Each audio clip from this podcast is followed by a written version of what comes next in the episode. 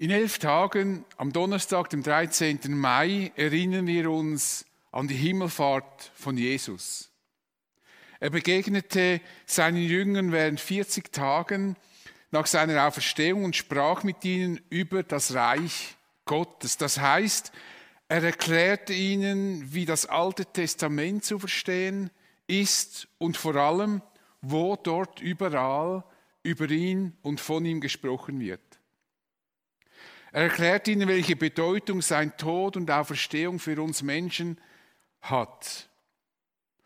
Und über die Begegnung von Jesus mit den Jüngern, die auf dem Weg nach Emmaus waren, äh, wird berichtet, Jesus erklärte ihnen die Worte, die sich auf ihn bezogen, von den Büchern Mose und der Propheten angefangen durch die ganze Heilige, Heiligen Schriften, also durch das ganze Alte Testament hindurch. Eigentlich könnten wir auch heute noch Jesus aus dem Alten Testament verkündigen.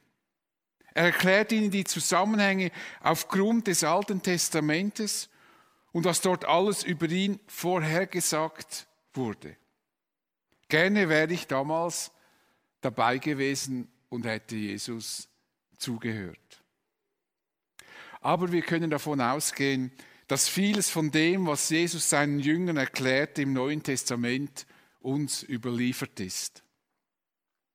Nach diesen 40 Tagen verließ Jesus seine Jünger in einer Weise, die ihnen deutlich vor Augen führte, dass nun dieser Abschied endgültig sein wird und er zurückgeht zu seinem himmlischen Vater und dass sie ihn nicht mehr sehen werden. Aber das war nicht das Ende der Geschichte, sondern der Anfang einer neuen Epoche. Denn Jesus sagte den Jüngern, bevor er sie verlassen hatte, sie sollen in Jerusalem bleiben und dort warten, bis sie mit der Kraft von oben ausgerüstet werden. Er versprach ihnen, ich werde die Kraft aus der Höhe auf euch herabsenden, wie mein Vater es versprochen hat. Mit der Kraft aus der Höhe meinte Jesus den Heiligen Geist, der einige Tage später am jüdischen Wochenfest, das bei uns Pfingstfest, als Pfingstfest bekannt ist, zu seinen Jüngern kam. Also an Pfingsten kam der Heilige Geist zu seinen Jüngern und zu vielen anderen Menschen noch. Das werden wir in dieser Reihe auch noch genauer anschauen.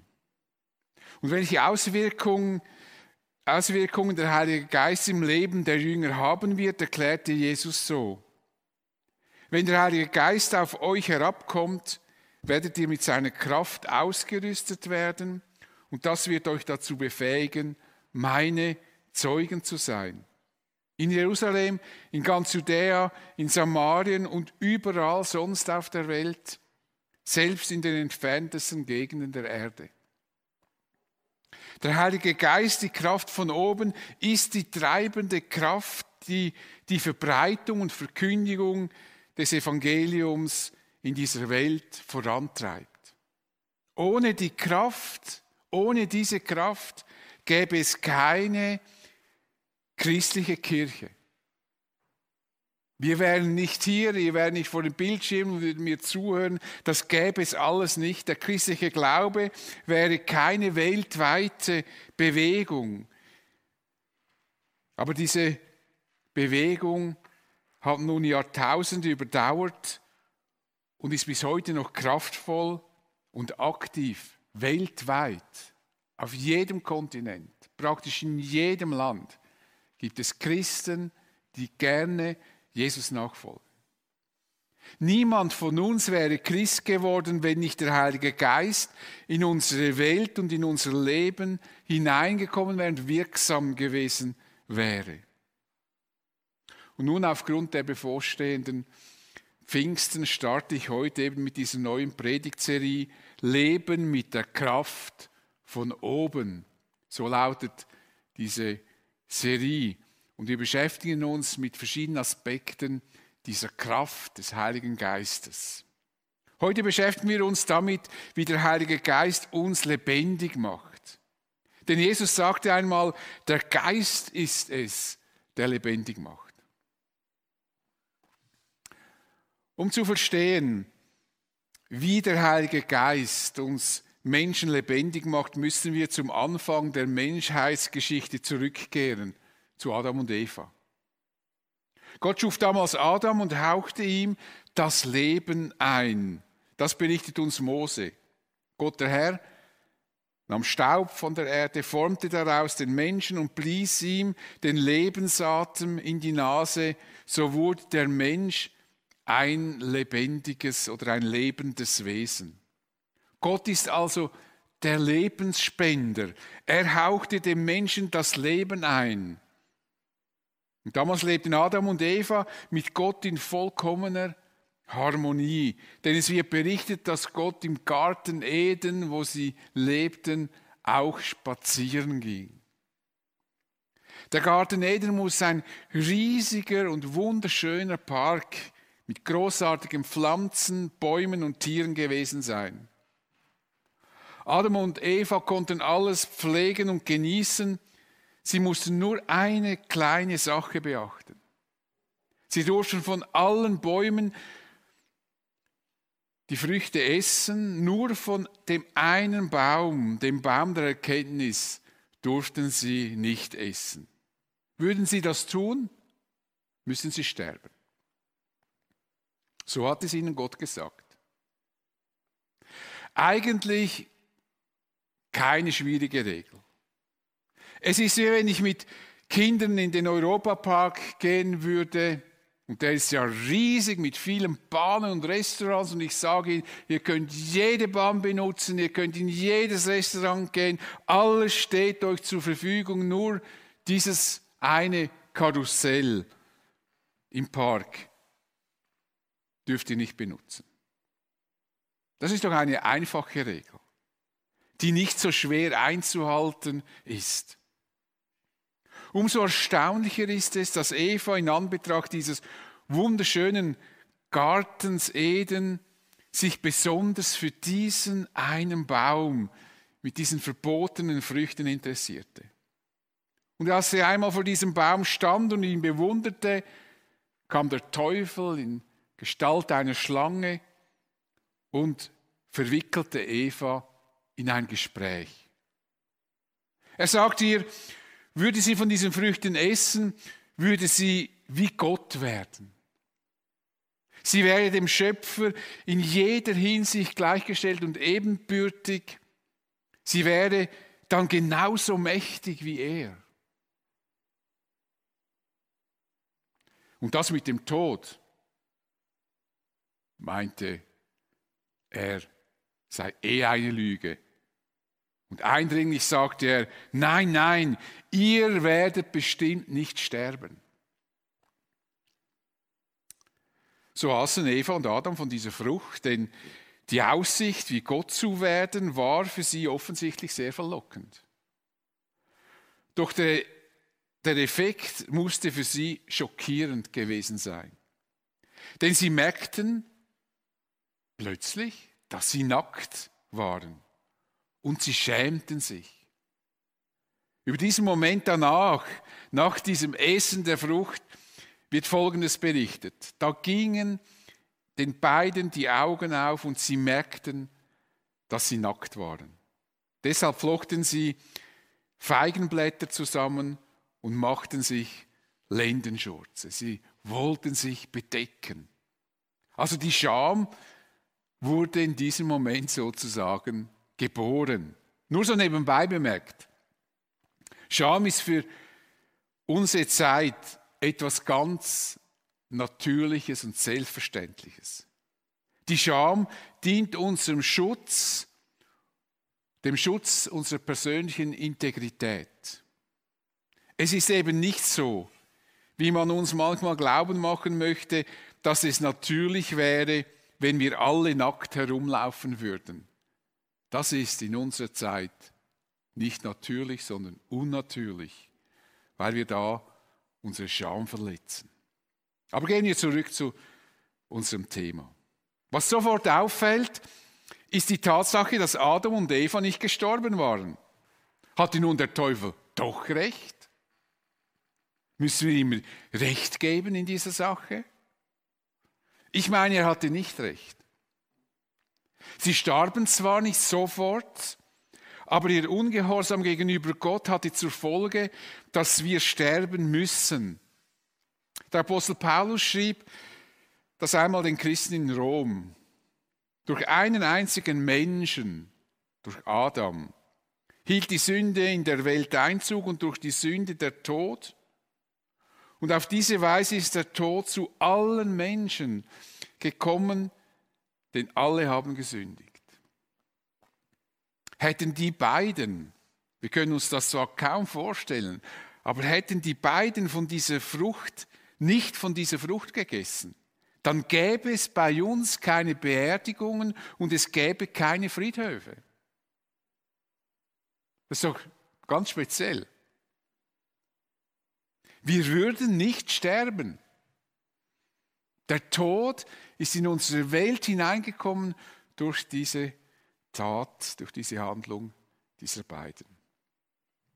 Tod wird in der Bibel noch mit einer anderen Bedeutung verwendet. Diese Art Tod war damals bei Adam und Eva sofort eingetroffen. Durch die bewusste Auflehnung gegen Gott, und das war ja bewusst, sie wollten sein wie Gott, Sie hätten ja Gott fragen können und sagen, Gott, da, diese Schlange haben mir da irgendwas erzählt, wir würden sein wie Gott. Äh, hat sie recht, hat sie nicht recht? Sie hätten ja Gott noch fragen können. Sie konnten ja mit ihm sprechen. Er war ja im Garten unterwegs. Aber durch diese bewusste Auflehnung gegen Gott, indem sie seine Anweisungen missachteten, kündigten Adam und Eva die Gemeinschaft mit Gott auf. Sie sagten mit ihrem Verhalten, wir wollen jetzt selber Gott sein und wir brauchen dich nicht mehr. Damit hatten sie sich von ihrem Lebensspender gelöst und waren nun auf sich selbst gestellt. Und in diesem Sinne sprechen wir vom geistlichen Tod. Sie sind vom Lebensspender getrennt. Das ist auch das, was die Bibel im Kern als Sünde versteht. Dieses Getrenntsein vom lebendigen Gott, vom Lebensspender. Die Nabelschnur, mit der der Mensch mit Gott verbunden war, wurde durchschnitten. Und zwar nicht von Seiten von Gott her, sondern von der Seite des Menschen. Ich versuche das noch anhand eines Raumes zu verdeutlichen. Adam, Eva und Gott befanden sich in einem gemeinsamen Raum. Mit dem Essen dieser Frucht verließen Adam und Eva diesen Raum und schlugen hinter sich die Türe zu. Nun standen sie draußen vor diesem Gemeinschaftsraum und sie konnten nicht mehr zurück, denn diese zugeschlagene Türe hatte keine Türklinken, um den Raum wieder betreten zu können. So konnte diese Türe, sie konnten diese Türe nicht mehr öffnen und in ihr ursprüngliches Leben zurückkehren. Die Lebensader war durchschnitten. Sie waren tot, geistlich tot. Das ist die Sicht, die uns die Bibel deutlich macht. Nun sitzen wir Menschen, bildlich gesprochen, immer wieder vor dieser Türe und versuchen, sie mit verschiedenen religiösen Ritualen aufzustoßen. Opfer, Gebete, äh, weiß ich, was für Rituale es alles gibt. Wir versuchen manchmal mit viel Kraft, Aufwand und Anstrengung in diesen Raum zurückzukehren, aber das ist leider nicht möglich. Das ist im Grunde das, was alle Religionen auf ihre eigene Weise versuchen. Sie wollen diese Türe aufstoßen und wieder in die Gemeinschaft zu Gott zurückzukehren, zu dieser Lebensader. Wir merken als Menschen, dass irgendetwas fehlt für in unserem Leben. Eben dieses lebensspendende Element. Aber diese Tür lässt sich leider von Menschen nicht aufstoßen, nicht öffnen. Aber Gott selbst hat diese Tür aufgestoßen und lädt uns ein, diese Tür zu durchschreiten. Das tat er, indem er Jesus, seinen Sohn, auf die Erde sandte, der für unsere Schuld starb und durch seine Auferstehung dem Tod die Macht genommen hat. Und somit hat Gott dir, somit hat dir Jesus die Tür zum Vater geöffnet. Er hat wieder ermöglicht, dass wir in Gemeinschaft mit dem Vater treten können. Und Jesus sagte sogar einmal, ich bin die Tür. Wenn jemand durch mich eintritt, wird er gerettet werden. Also ich bin der Schlüssel. Ich bin der Weg. Durch mich kommt ihr wieder zu diesem lebensspendenden Gott. Er wird ein- und ausgehen und gute Weide finden. Bild für das pralle Leben sozusagen. Jesus macht es möglich, dass wir wieder mit Gott in Gemeinschaft leben können, dass wir von Gott neu belebt werden, dass wir vom geistlichen Tod erwachen und auferstehen zu einem neuen Leben. Und so schrieb Paulus den Christen in Rom, wir stellen also fest, genauso wie ein einzig, eine einzige Verfehlung, also die Verfehlung des Adams und der Eva, allen Menschen die Verdammnis brachte, bringt eine einzige Tat, die Jesus vollbrachte, Tod und Auferstehung, die, erf die, erfüllt, die er erfüllt hat, was Gott, Gottes Gerechtigkeit fordert, allen Menschen den Freispruch und damit das Leben. Also Jesus bringt für alle Menschen das Leben. Jesus bringt uns das Leben zurück. Durch den Glauben an ihn werden wir belebt. So sagte Jesus, als er noch auf der Erde war, wer auf mein Wort hört und dem glaubt, der mich gesandt hat, der hat das ewige Leben. Auf ihn kommt keine Verurteilung mehr zurück. Er hat den Schritt vom Tod ins Leben getan. Er ist vom geistlichen Tod erwacht und ist ins Leben gekommen. Wer Jesus nachfolgt, der ist aus seinem geistlichen Tod erwacht und wird von Gott neu belebt. Er wird eine neue Dimension des Lebens erfahren.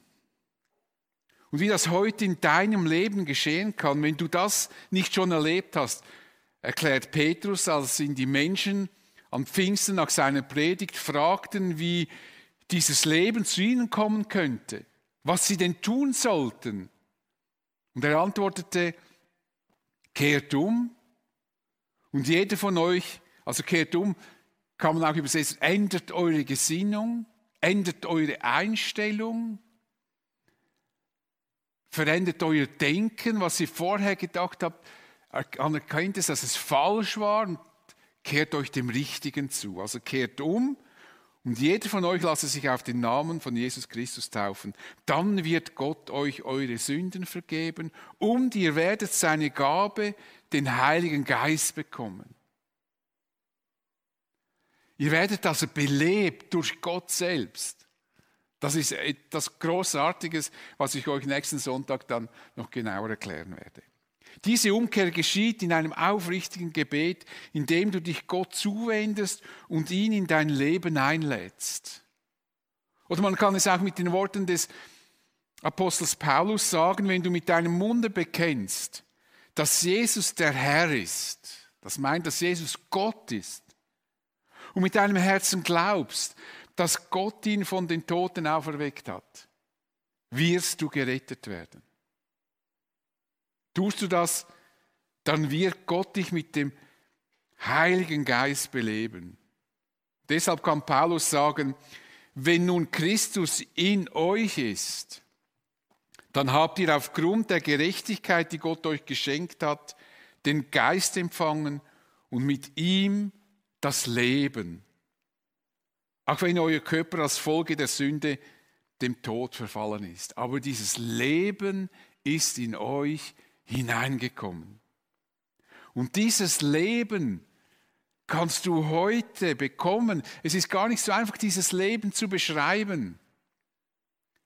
Aber dieses Leben kannst du heute bekommen, wenn du dich Jesus zuwendest.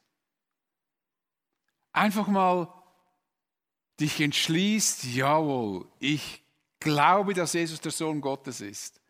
Ich glaube, dass er für meine Schuld am Kreuz gestorben ist. Ich glaube, dass er auferstanden ist. Und ich will mich dir anvertrauen. Ich will meine Schuld bekennen und will ein Leben mit dir führen. Und dann kommt Gott in unser Leben hinein. Das ist etwas Unglaubliches, was da geschieht. Aber es ist eine Wirklichkeit, die man erleben kann. Aber man muss eine Entscheidung treffen.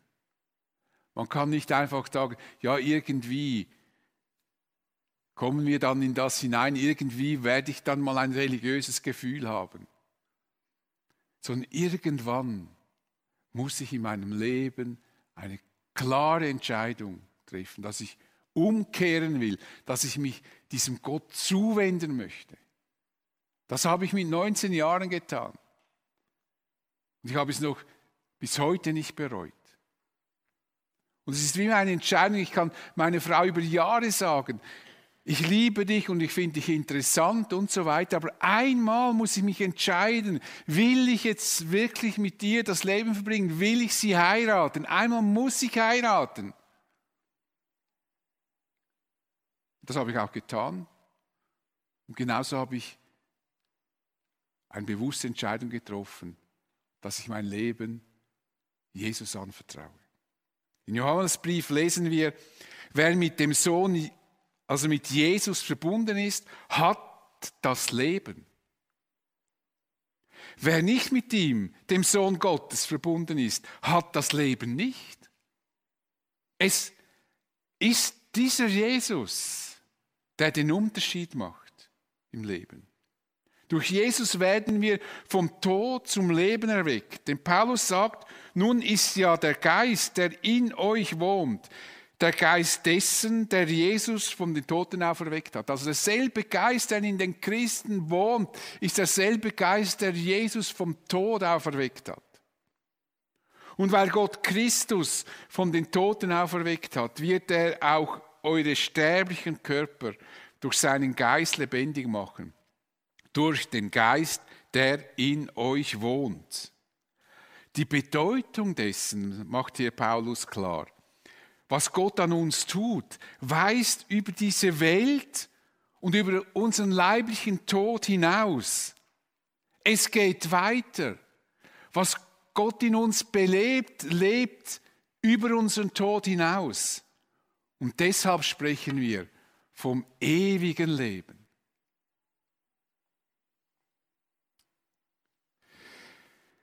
Wer durch den Glauben an Jesus zu neuem Leben erweckt wurde, der wird gleichzeitig in eine neue und einzigartige Freiheit entlassen. Jesus sagte das einmal so, wenn der Sohn euch frei macht, seid ihr wirklich frei. Es gibt ganz verschiedene Vorstellungen von Freiheit. Wir sprechen meist über eine Art grenzenlose Freiheit. Wir können einfach alles tun, was wir tun wollen und was der links und rechts denkt, ist egal. Aber eine Freiheit, eben die mich nirgends einschränkt. Aber diese Freiheit gibt es im wirklichen Leben gar nicht. Wir meinen das einfach, aber sie gibt, das gibt es nicht. Wir sind immer auf der einen Seite frei und auf einer anderen Seite gebunden. Wir können uns frei bewegen, aber wir können nicht fliegen. Die Schwerkraft hält uns am Boden. Deshalb ist es wichtig zu wissen, von welcher Freiheit wir sprechen. Und Paulus führt den Christen in Rom vor Augen, dass sie eigentlich immer frei seien, immer irgendwie von etwas frei. Die Frage ist nur, von was bin ich frei? daran entscheidet sich auch, wo bin ich dann eigentlich gebunden. Und er schreibt, als ihr Sklaven der Sünde wart, standet ihr nicht im Dienst der Gerechtigkeit und wart darum ihr gegenüber frei. Ihr hattet eine Art Freiheit, aber die Freiheit war gegenüber der Gerechtigkeit. Euer Leben war bestimmt durch die Sünde, aber sie waren frei von Gerechtigkeit. Oder man könnte auch sagen, sie waren frei von Gott. Sie standen nicht mit ihm in Verbindung. Das hat zur Folge, dass sie in ihrem Leben oft getrieben werden. Gar nicht so, wie sie eigentlich möchten.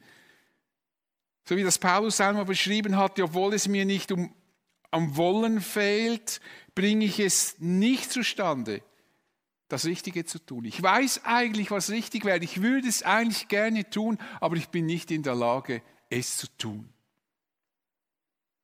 Es gibt, aber noch eine andere Freiheit, denn Paulus schreibt, dass ihr jetzt aber von der Herrschaft der Sünde befreit, also frei von der Sünde seid und in den Dienst Gottes gestellt seid, bringt euch als Gewinn ein geheiligtes Leben und im Endergebnis bringt es euch das ewige Leben. Also diese Freiheit, die bringt euch das Leben, die Freiheit von der Sünde. Das ist die echte, die wirkliche Freiheit, von der Jesus spricht. Die Freiheit von der Sünde. Die Freiheit von der Sünde ermöglicht uns, das Leben zu führen, das wir führen wollen, denn wir wurden durch unsere Wiederbelebung befähigt, ein selbstbestimmtes Leben zu führen. Gott hat in unserem Leben eine fundamentale Veränderung bewirkt wie er bereits im Alten Testament ankündigte. Ich werde ihnen ein neues Herz und einen neuen Geist geben. Ich nehme das versteinerte Herz aus ihrem, ihrer, ihrer Brust und schenke ihnen ein Herz, das lebt. Ich verwandle euch fundamental. Eine neue Qualität der Freiheit kommt in unser Leben. Das ist möglich, weil nun Gott durch seinen Geist in uns lebt, weil er uns ein fleischendes Herz gegeben hat. Ein weiches Herz, ein offenes Herz. Gott wird uns aber durch den Heiligen Geist zu nichts zwingen. Das wäre ja eigentlich widersprüchlich. Wir sprechen von Freiheit und dann würden wir sagen, ja, und dann kommt der Heilige Geist und dann zwingt er dich und steuert dich. Ganz und gar nicht. Ich bleibe frei zu entscheiden, was ich tun und lassen will. Es ist meine Entscheidung, wie viel Raum ich dem Wirken des Heiligen Geistes in mir geben möchte. Und deshalb musste der Apostel Paulus die Christen in Galatien darauf aufmerksam machen, dass sie im Begriff waren, die wirkliche Freiheit preiszugeben. Er schreibt, in der Kraft des Heiligen Geistes habt ihr begonnen, also in dieser Freiheit des Heiligen Geistes habt ihr begonnen. Und jetzt wollt ihr aus eigener Kraft das Ziel erreichen. Seid ihr wirklich so unverständig? Habt ihr noch nicht begriffen, was Gott euch eigentlich für einen Reichtum geschenkt hat? Jetzt wollt ihr es doch wieder selber machen. Die wirkliche Freiheit will bewahrt werden. Das ist möglich, wenn du dich dem Einfluss des Heiligen Geistes aussetzt. Und das kannst du tun, indem du in der Bibel liest, denn so lässt du zu, dass Gott dich anspricht, dass er deine Gedanken und schlussendlich auch dein Handeln beeinflusst. Oder du kannst auch mit Gott in Verbindung bleiben, indem du mit ihm sprichst.